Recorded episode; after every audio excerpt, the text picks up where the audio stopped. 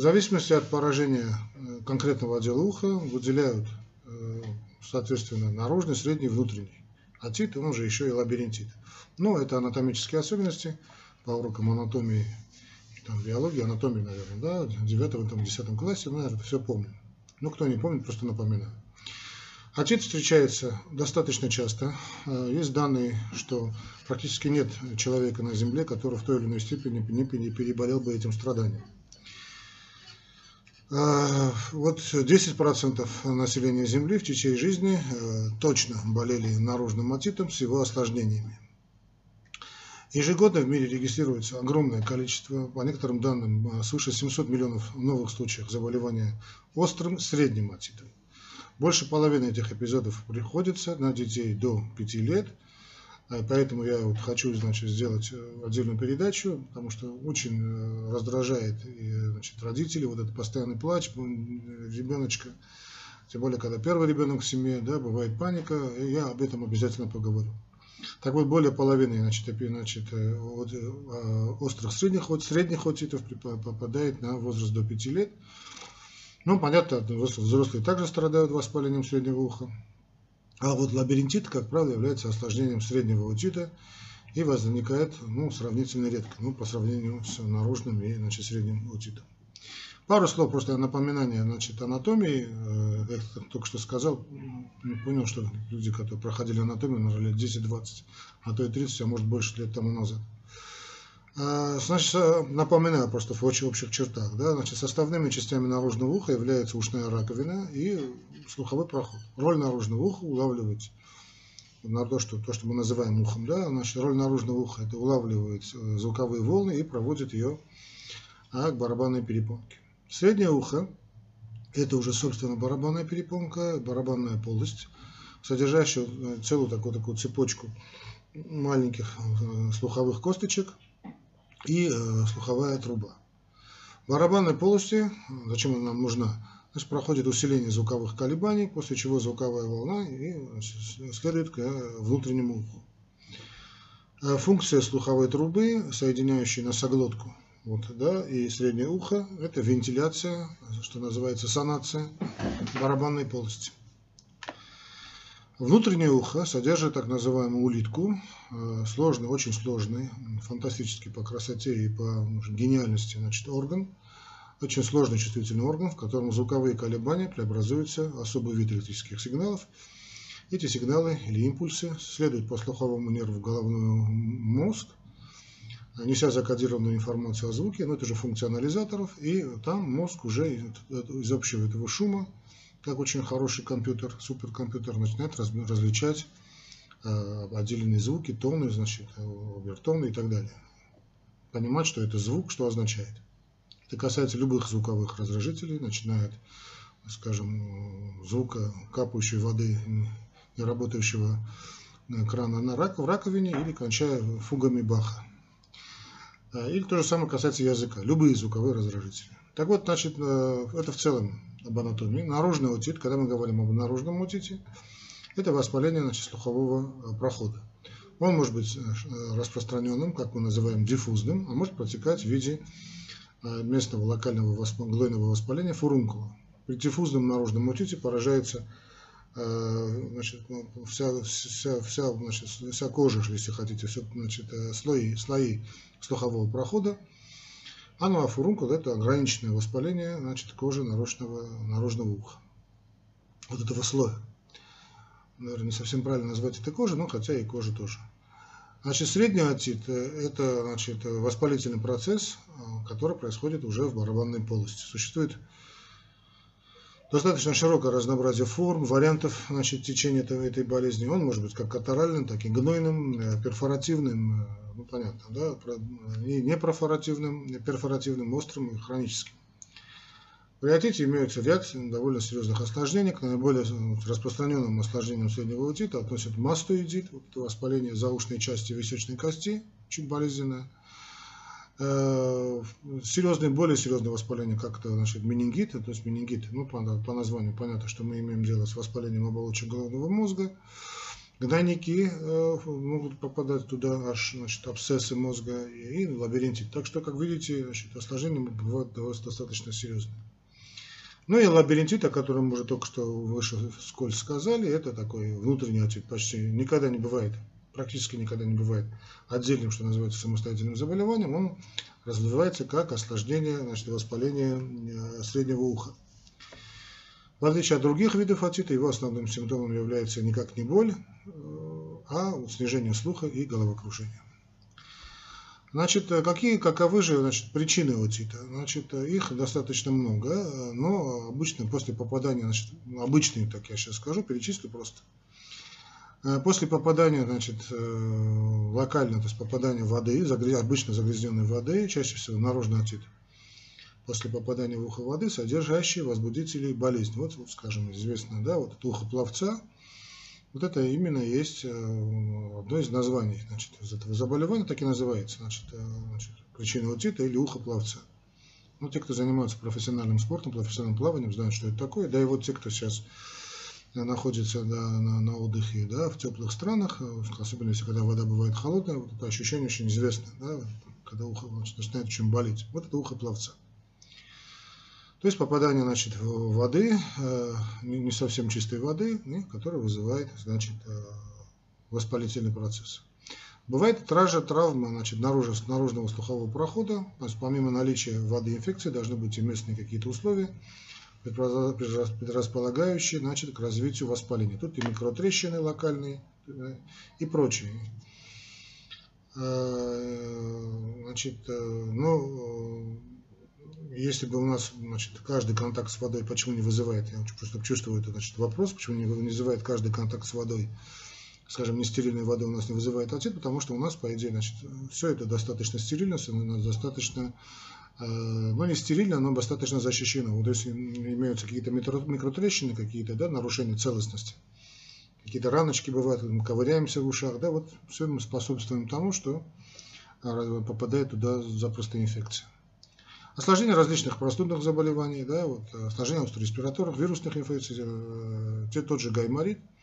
В этом случае возбудитель среднего аутита проникает значит, в барабанную полость с другой стороны, что называется, так называемым ринотурбарным путем, то есть через слуховую трубу. Да?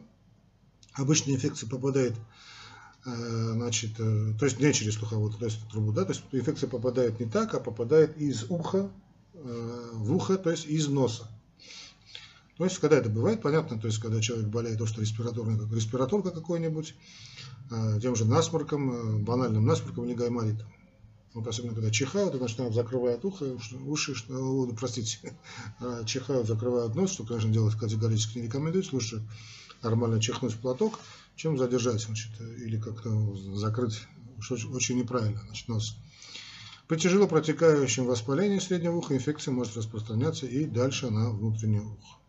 Ну и другие, другие ряды значит, инфекционных заболеваний, э, значит, кстати, казалось бы, никакого отношения не имеющие э, к нашему, нашим ушам, то те же значит, болезни почек, э, тот же, скажем, если мы возьмем сахарный диабет, да, ну, в общем, любые те состояния, тоже, тоже кстати, и переохлаждение, когда значит, иммунитет э, организма подавлен, и, понятно, возрастает риск различных воспалений. Там, где тонко, там и рвется. Если это у нас ухо, то и воспаление в среднем ухе мы имеем э, как факт.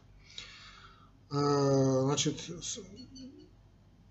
вот неправильное сморкание, вот я уже сказал, значит, что значит, неправильное сморкание, кашель, чихание повышают давление в носоглотке, Э, что приводит к попаданию инфицированной слизи в полость среднего уха. Ну, все, что это тут тоже как-то закрывают или как-то неправильно сморкаются. Конечно, неправильно сморкаться каждым значит, отдельно, но об этом, наверное, поговорим, если будет у нас сегодня время. В общем, те условия, когда значит, попадает инфицированная слизь в полость среднего уха. А механическое удаление значит, ушной серы, речь идет не об излишках, да, потому что здесь излишки ушной серы, понятно, надо удалять вот когда начнет ковыряться. Почему? Потому что удаление это неправильно, потому что, собственно, ушная сера является естественным защитным барьером от всевозможных инфекций. Поэтому удалять ее как-то не надо, да, тщательно нельзя. Внутрь уха засовывать не надо, палочки не надо никак.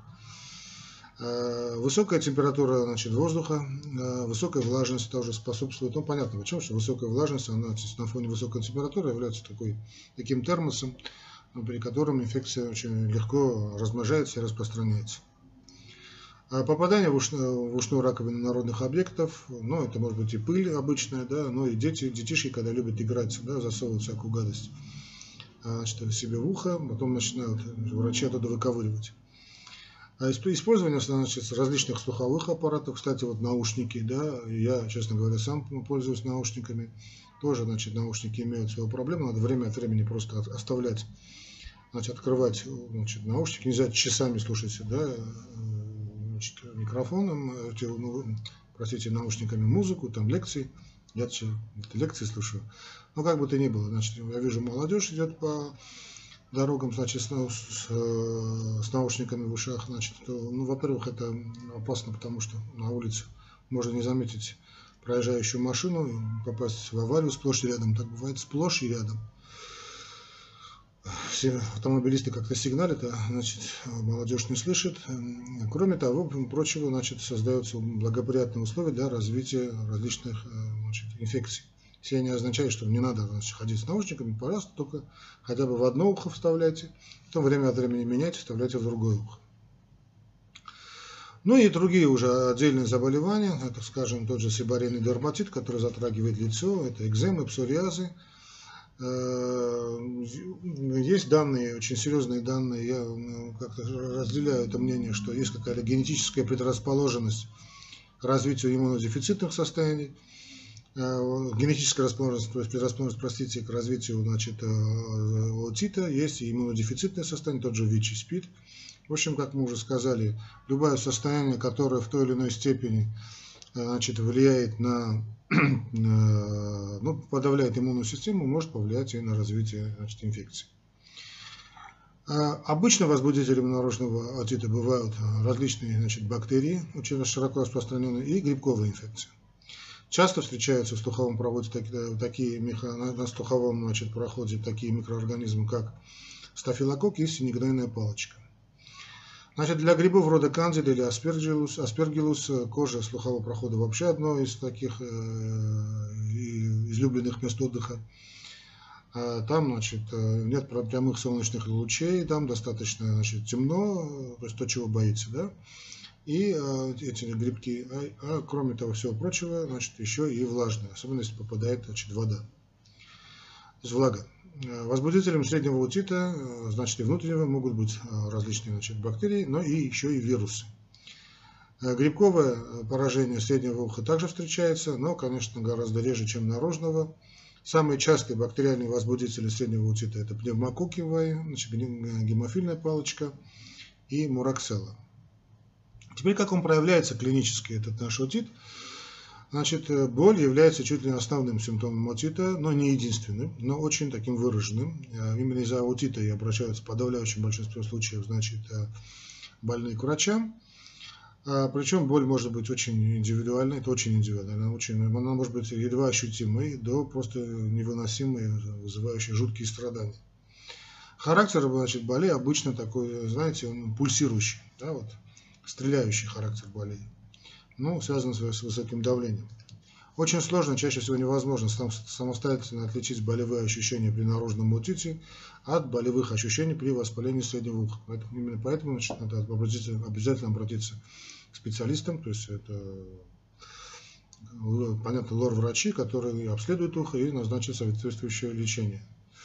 Ну, для зацепкой может быть тот факт в диагностике, да, что при наружном отите боль должна ощущаться при касании кожи на входе да, в слуховой проход. Если вы, скажем, своих детишек отводите на обследование, то, наверное, замечали, что доктора вот как-то ощупывают ухо, чтобы просто ребенок вроде кричит, плачет, а они как-то еще его тычут пальцем, ну, для того, чтобы сделать как больно больному, да, для того, чтобы просто определиться, с чем мы имеем дело. Что касается снижения слуха, это э, симптом достаточно непостоянный. Он может присутствовать как и при значит, наружном отите, так и э, при среднем. Может отсутствовать при обеих этих формах воспаления уха, потому что обычно на первый план выходит именно болевая реакция. Повышение температуры чаще всего происходит э, повышение температуры тела, однако Обычно это повышение бывает очень локальным, ну понятно, стадия воспаления, но и может подняться и температура тела вообще, да, то есть общее повышение температуры тела, субфибрильных цифр, ну смотря какой процесс, если там гнойная, гнойничковая, не дай бог, инфекция, гнойная инфекция пошла, то э, температура бывает очень высокая. Но этот признак далеко, понятно, не обязательно. Выделение из уха. Э, также могут бывать э, очень патогмоничные, то есть они бывают практически всегда, ведь, в принципе, по идее, ничто не мешает воспалительной жидкости выделяться наружу. Но обычно, конечно, все-таки главным является боль.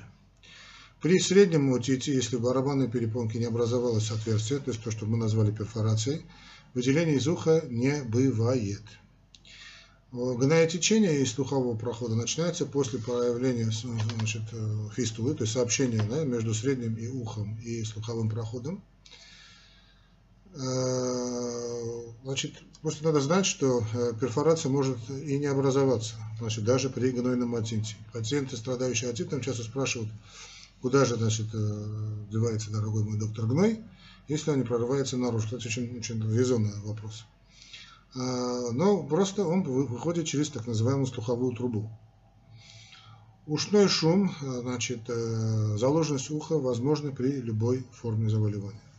И развитие воспаления внутреннего уха может проявляться и значит, различного рода головокружения. На головокружениях у нас будет отдельно, я так уже наметил, да, в течение ближайших месяцев об отитах, ой, простите, по головокружениях мы значит, э, поговорим.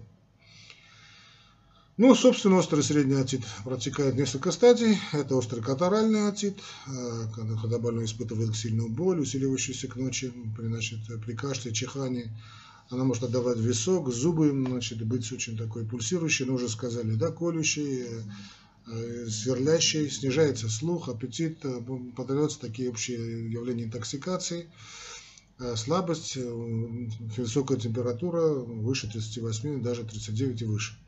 Острый гнойный отит – это происходит скопление гноя в полости среднего уха с последующей перфорацией и гноетечением, которое может быть где-то на вторые, третьи сутки от начала болезни. В этом значит, периоде температура спадает, боль снижается, врач может произвести маленький значит, такой парацентезик, то есть прокол, если не произошел самостоятельный разрыв барабанной перепонки. Ну и затем у нас идет э, воспалительная стадия, то есть когда течение прекращается, дефект перепонки закрывается, то есть закрывается слух. Обычно в течение двух, максимум трех недель восстанавливается до исходных величин. А, ну, как диагностируют врачи, э, в большинстве случаев, конечно, основного такого проблемы острого отита не вызывает затруднений. Ну, высокотехнологические методы исследования бывают нужны далеко не часто. Ухо неплохо обозримо глазом, очень своим этим аппаратом э, смотрят э, специалисты. Врач осматривает, это, называется рефлектор, да, врач осматривает беребон, барабанную перепонку да, да, своим рефлектором, это такой вот наборный рефлектор, да, вот зеркало с отверстием посередине через ушную воронку или специальным оптическим прибором можно смотреть, так называемым отоскопом. Есть и другие какие-то современные навороченные методы диагностики, то также корпорация Apple участвовала в этом, но сейчас мы об этом говорить не будем.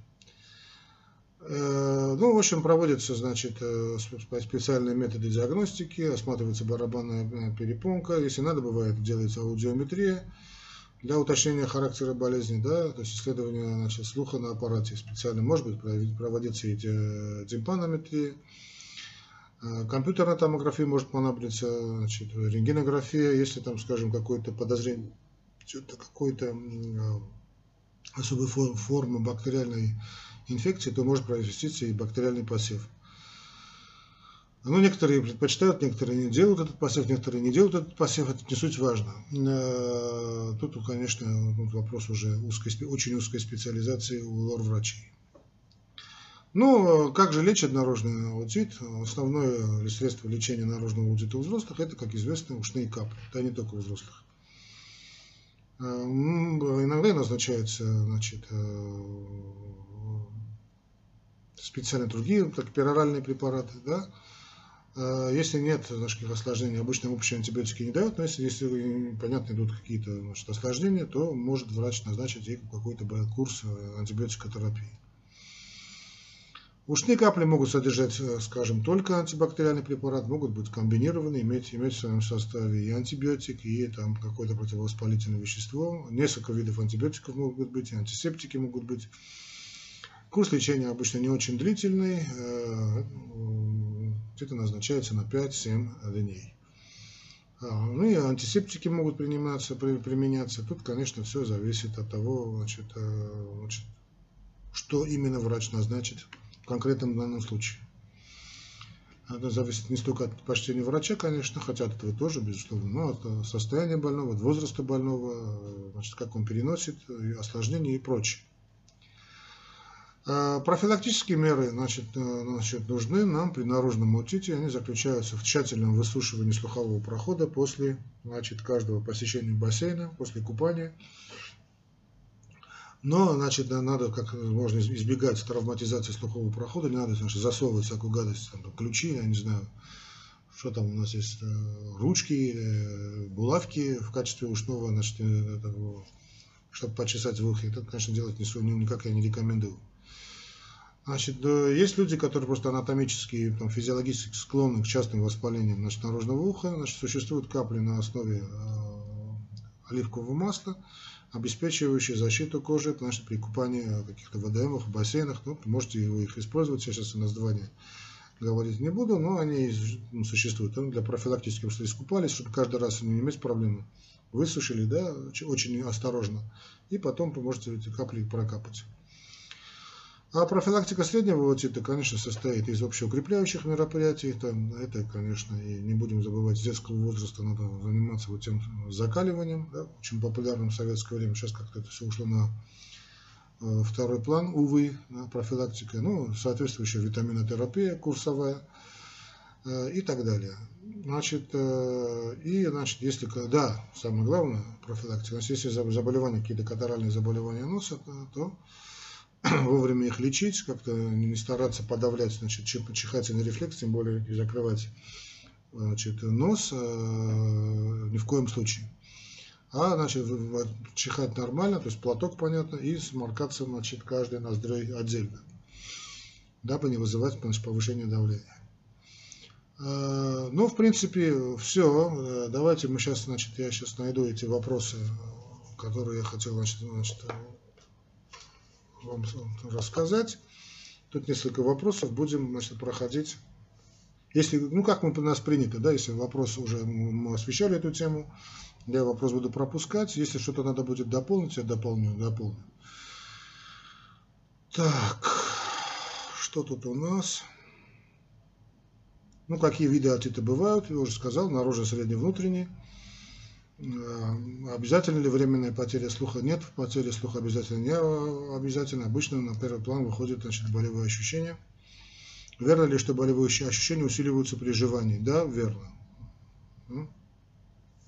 Верно ли, что отит пловца может возникать э, по причине переохлаждения? Э, скорее да, вернее болезнь может спровоцирована температурными контрастами. Вот то, что мы сказали, да, вот очень жарко, вы заходите в холодную, очень холодную воду, Э, скажем, вы где-то лежите на, у себя там, на пляже, загораете да, с часок, а потом вот вдруг ныряете глубоко в холодную воду. Э, ну, этот эффект очень известный. Э, значит, вот, вот тогда очень значит, бывают эти явления. Ну, вот симптомы значит, этого явления, симптомы я уже сказали,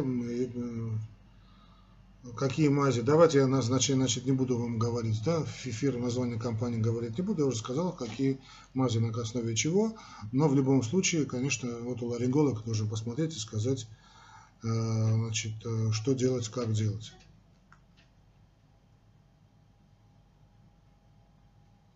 Можно ли потреблять ибупрофен? Конечно, можно употреблять ибупрофен. Любое противовоспалительное можно принимать. Верно ли, что можно снять воспаление в области наружного прохода, слухового нейропрохода, э, обычно сосудосуживающими каплями для носа? Верно. Но все-таки давайте, что значит, это дело все-таки вам пусть назначит все-таки отоларинголог. А вот спрашивают, можно ли перегрев, значит, обвязывать шарфом. Нет, ну обвязывать шарфом никак не надо. Значит, на, на, просто на протяжении лечения значит, аутита, ну, вам это, конечно, таланголог скажет. И ухо просто нельзя мочить, надо его держать в тепле. Слуховой проход следует закрыть таким ватным тампончиком. А, ухо можно, в принципе, как-то закрыть, но перегревать ухо не надо. Что касается шарфа, ну сейчас лето, да, вряд ли это вам надо сделать, может посоветовать, но перегревать в любом случае ухо не надо. Если ну, в летнюю погоду просто вполне достаточно поставить значит, ватный тампончик это на несколько дней. И на этом более чем достаточно. Можно ли использовать беруши для значит, профилактики отита? Э, ну, вполне. Особенно вот в пресных водоемах, если вы купаетесь, вполне можно использовать беруши для профилактики значит, э, ну, беруши то, что надо, для профилактики, значит, э, этой, этой проблемы, ну, и, тем более, если у вас есть какая-то, значит, тенденция к этим заболеваниям, почему нет? Так. Ну, спрашивают опять об очищении ушей. Значит, значит не надо, ну, вы знаете, просто не надо засовывать что-то, чтобы прочищать, да? Ушная сера, она является защитным барьером, поэтому чистить ее обычно не надо. Обычная ватная палочка, вот только наружную часть прочистили и хватит. Э, так.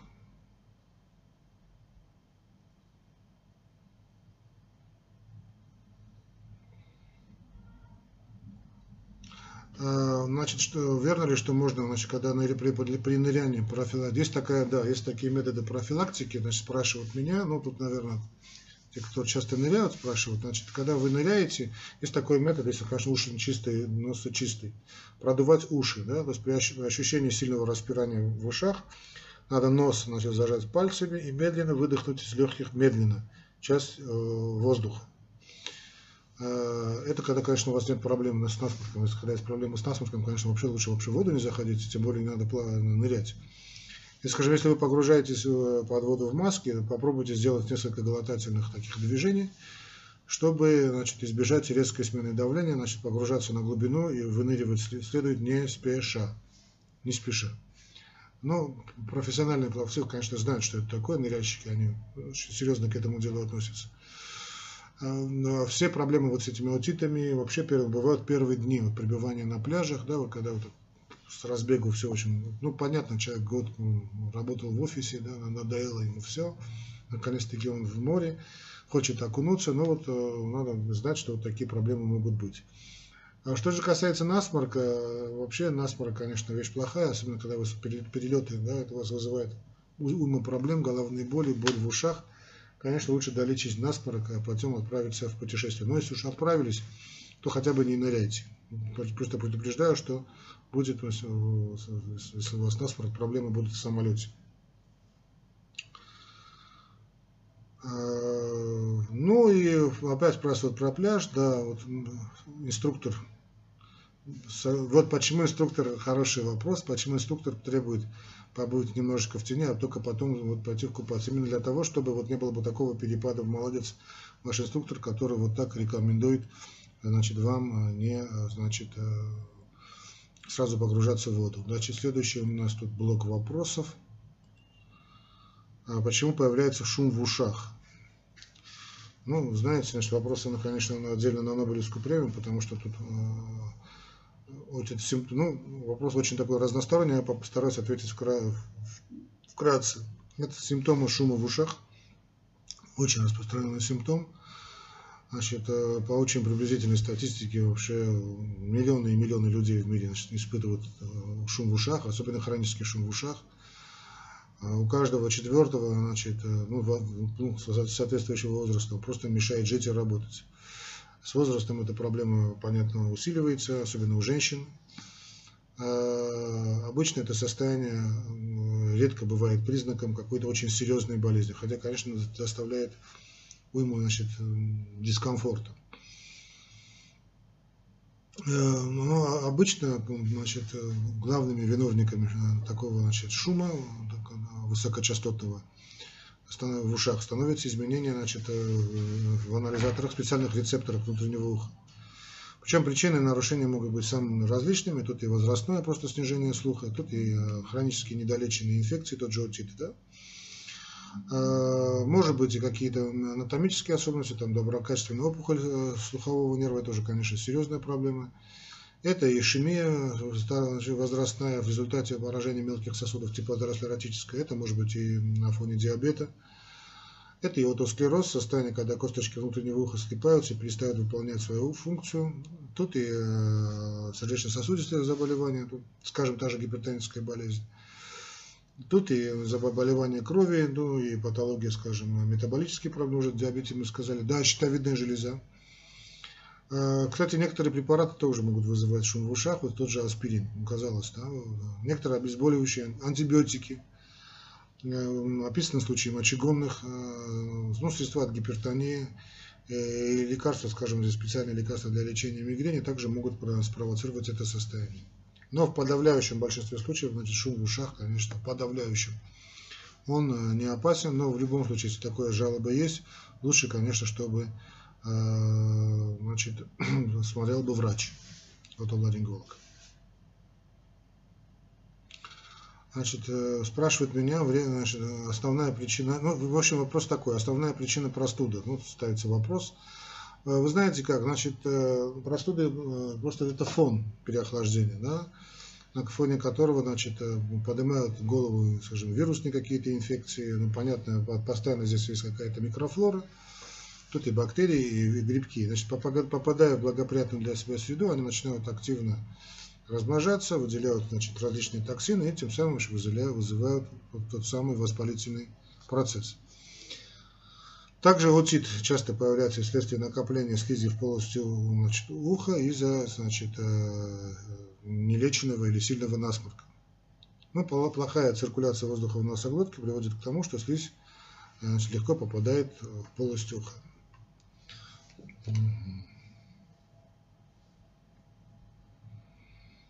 Аэротит, да, вот это тот, недуг, о котором я сказал, это путешествие в насморк, с насморком, да, это недуг, развивающийся при перепадах давления в момент взлета и посадки самолета, ну, наборе высоты, то есть при перепаде давления. При этом, значит, в самом полете проблемы с ушами вам, по, по идее, не грозят. Ну, просто вот эти перепады, особенно если попадаете куда-то, турбулентность, вот тогда, взлет и посадка по в самом полете проблемы с обычно не происходит, если гладко, нормально протекает. По схожему принципу образуется и отит ныряльщика, да, вот пловцов, или как его еще, ухо пловца, то, что мы сказали. Значит, проявляется она, значит, э, значит, по той же причине, да, при резкая частая смена давления внутри уха, проявляются какие-то микротравмы, трещины, раздражение, значит, слизистая продуцирует избыточную слизи жидкость, которая вызывает воспаление и значит, э, серьезную боль. Тем более, если у вас там есть какой-то воспалительный какой-то процесс, типа насморка, катаральное явление, они бывают, все это дело усложняют. А, да, действительно, конечно, главным образом это бывает, значит, э, не собственно в холодное время года, а вот перепад холода, перепад погоды. Но действительно, значит, осенью и зимой, вот, весной, да, ну, когда имеется и сырость, и значит, э, перепад высоких температур, то есть это осенний, значит, да, вот осенние такие периоды, осенне-зимний, да, весенний, летний период, вот, переходные периоды, да, вот там, э, когда есть и сырость, и особенно ветры, и вот перепады температуры, снижение температуры, все это, конечно, составит э, значит, главные такие предпосылки, чтобы значит, развилась, значит, отит бы развился. Значит, что еще тут у нас есть?